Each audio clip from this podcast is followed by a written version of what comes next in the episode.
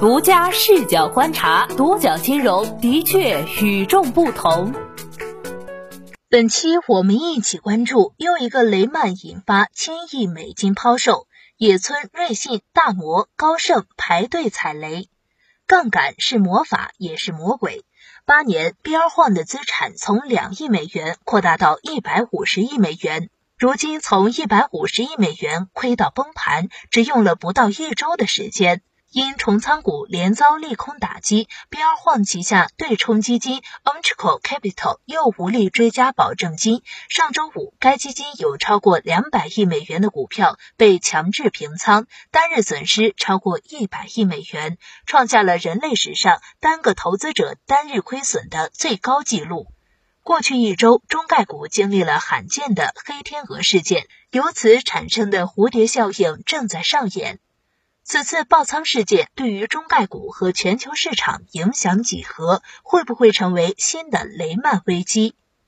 从三月二十四号开始的三个交易日内，不少在美热门中概股经历了惊魂夜，遭遇极其罕见的集体暴跌，多数投资者深套其中。独角金融注意到，跟谁学三日内下跌百分之四十六点八八，市值蒸发八十七点六七亿美元；爱奇艺股价暴跌百分之三十九点七，市值蒸发九十亿美元，期间最大回撤百分之四十九点五；腾讯音乐下跌百分之三十六点七七，市值蒸发一百九十六亿美元，期间最大回撤百分之四十八点六八；唯品会下跌百分之三十一点。五七市值蒸发九十七点六六亿美元，期间最大回撤百分之四十五点零九。百度下跌百分之二十点二四，市值蒸发一百三十八点八亿美元，期间最大回撤百分之三十三点零六。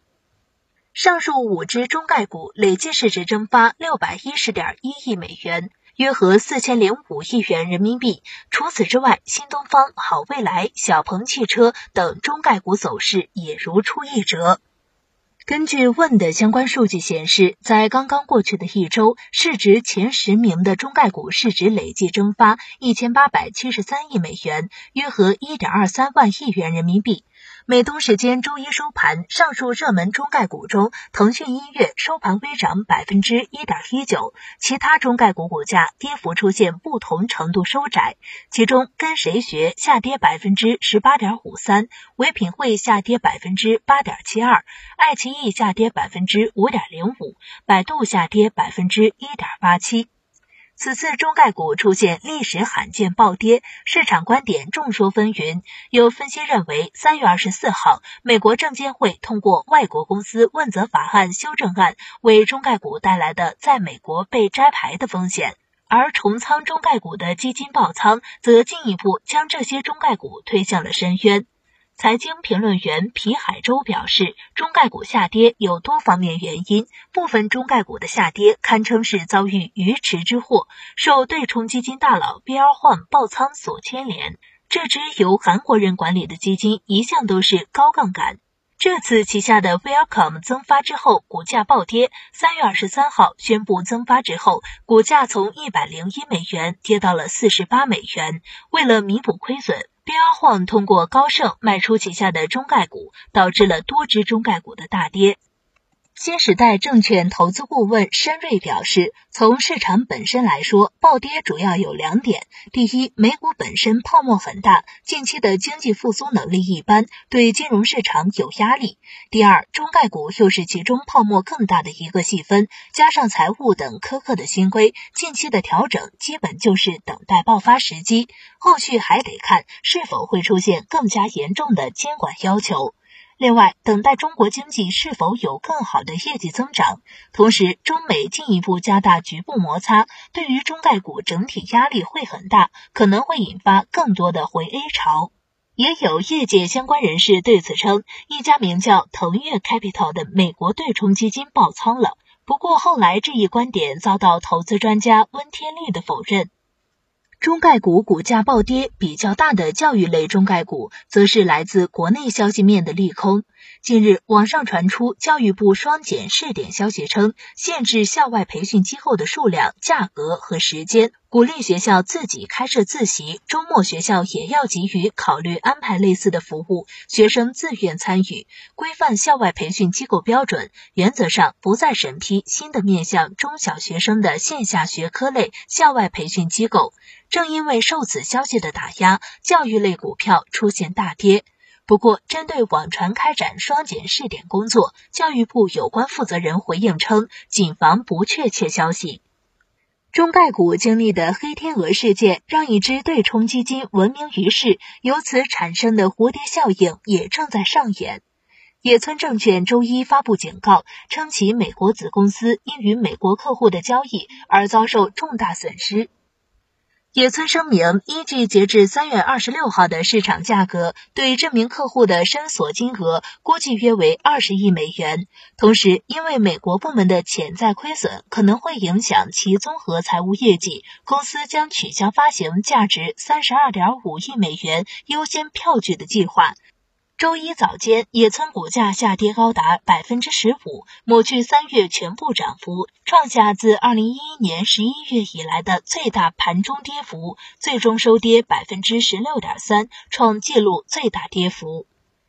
一九二五年成立的野村证券，现为日本第一大券商，在全球二十八个国家和地区有办事机构。瑞士信贷随后也表示，一家大型的美国对冲基金未履行瑞士信贷和某家其他银行上周发出的追加保证金要求。在基金未能履行这些保证金承诺之后，瑞士信贷和许多其他银行正在退出这些头寸。虽然现在要量化退出造成损失的确切规模还为时过早。稍早前，我们在本月的交易声明中宣布了积极的趋势。但这可能对我们第一季业绩产生重大影响。消息公布后，瑞士信贷股价开盘下跌百分之十，截至收盘跌百分之十三点八三。高盛、摩根士丹利、瑞信等投资银行也受到波及，均线下跌。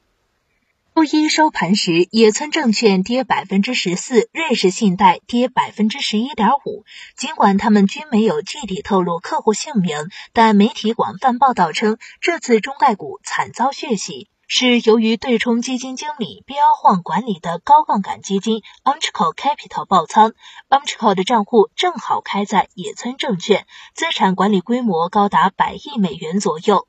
阿晃是位韩裔，成长于传教士家庭。一九八二年，十八岁时离开首尔赴美。比阿晃起初是一名机构股票推销员，后来成为老虎基金创办人朱利安·罗伯逊的门徒。由朱利安·罗伯逊创立于一九八零年的老虎基金是举世闻名的对冲基金。二零零一年，老虎亚洲基金成立时，罗伯逊给了标晃约两亿美元作为初始资金。到了二零零七年底，老虎亚洲基金管理资产便已经超过八十亿美元，年化收益率超过百分之四十。所谓富贵险中求，由于其极高杠杆压住个股的资本运作，这位韩裔基金经理经历了职业生涯的第一个重大丑闻。二零一二年因内幕交易而认罪。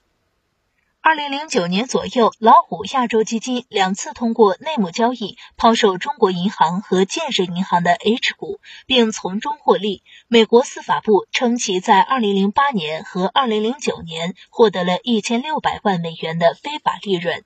二零一二年，比尔晃在新泽西州纽瓦克市的联邦法院代表老虎亚洲承认进行了内幕信息交易。随后关闭了该对冲基金，该基金也成为首个被驱逐出香港市场的机构。随后，比尔晃将旗下基金转型为目前的家族办公室 Umchico，重点投资于互联网、电信、媒体、房地产、消费和金融类股。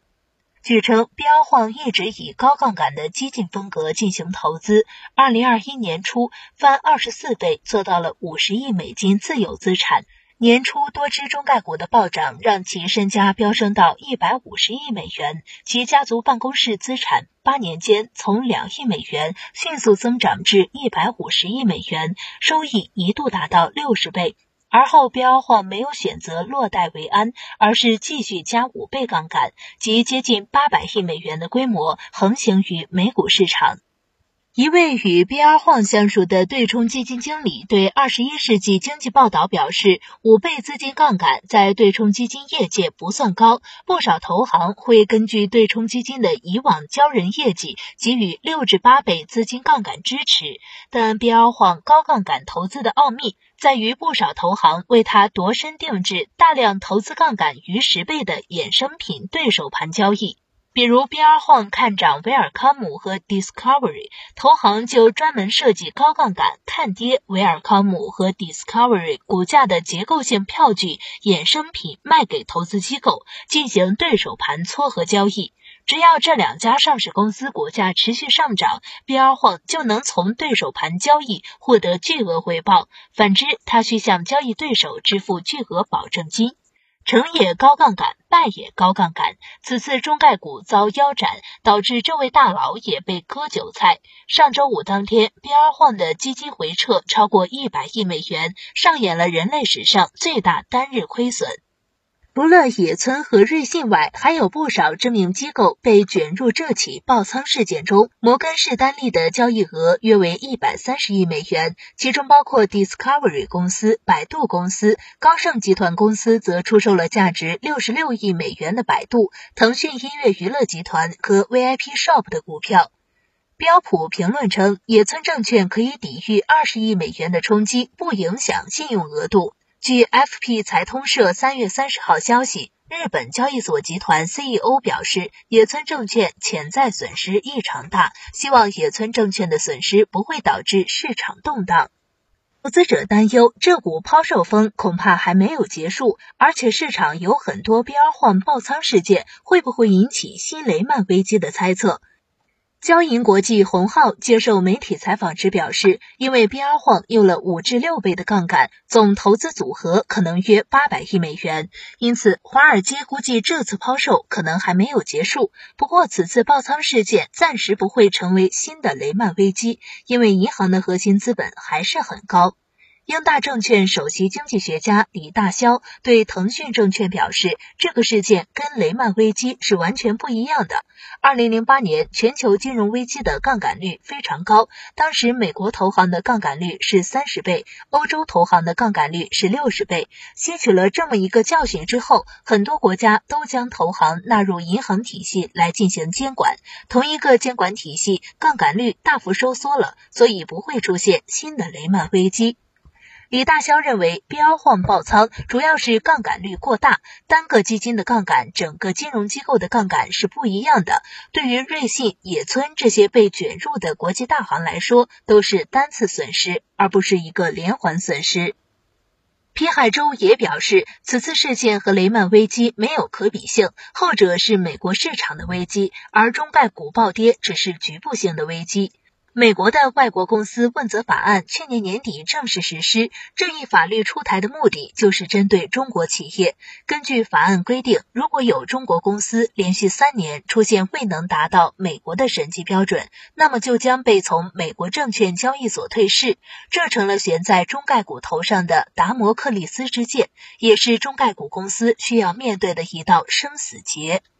对于此事，花旗分析师也曾发表报告，表示看好中概股，称在美国挂牌交易的中概股遭遇抛售与基本面无关，同时造成了一个较大的买入机会。高杠杆是把双刃剑，对于这支爆仓基金和中概股暴跌事件，你怎么看？留言中见。好的，以上就是本期的全部内容，谢谢收听，咱们下期再见。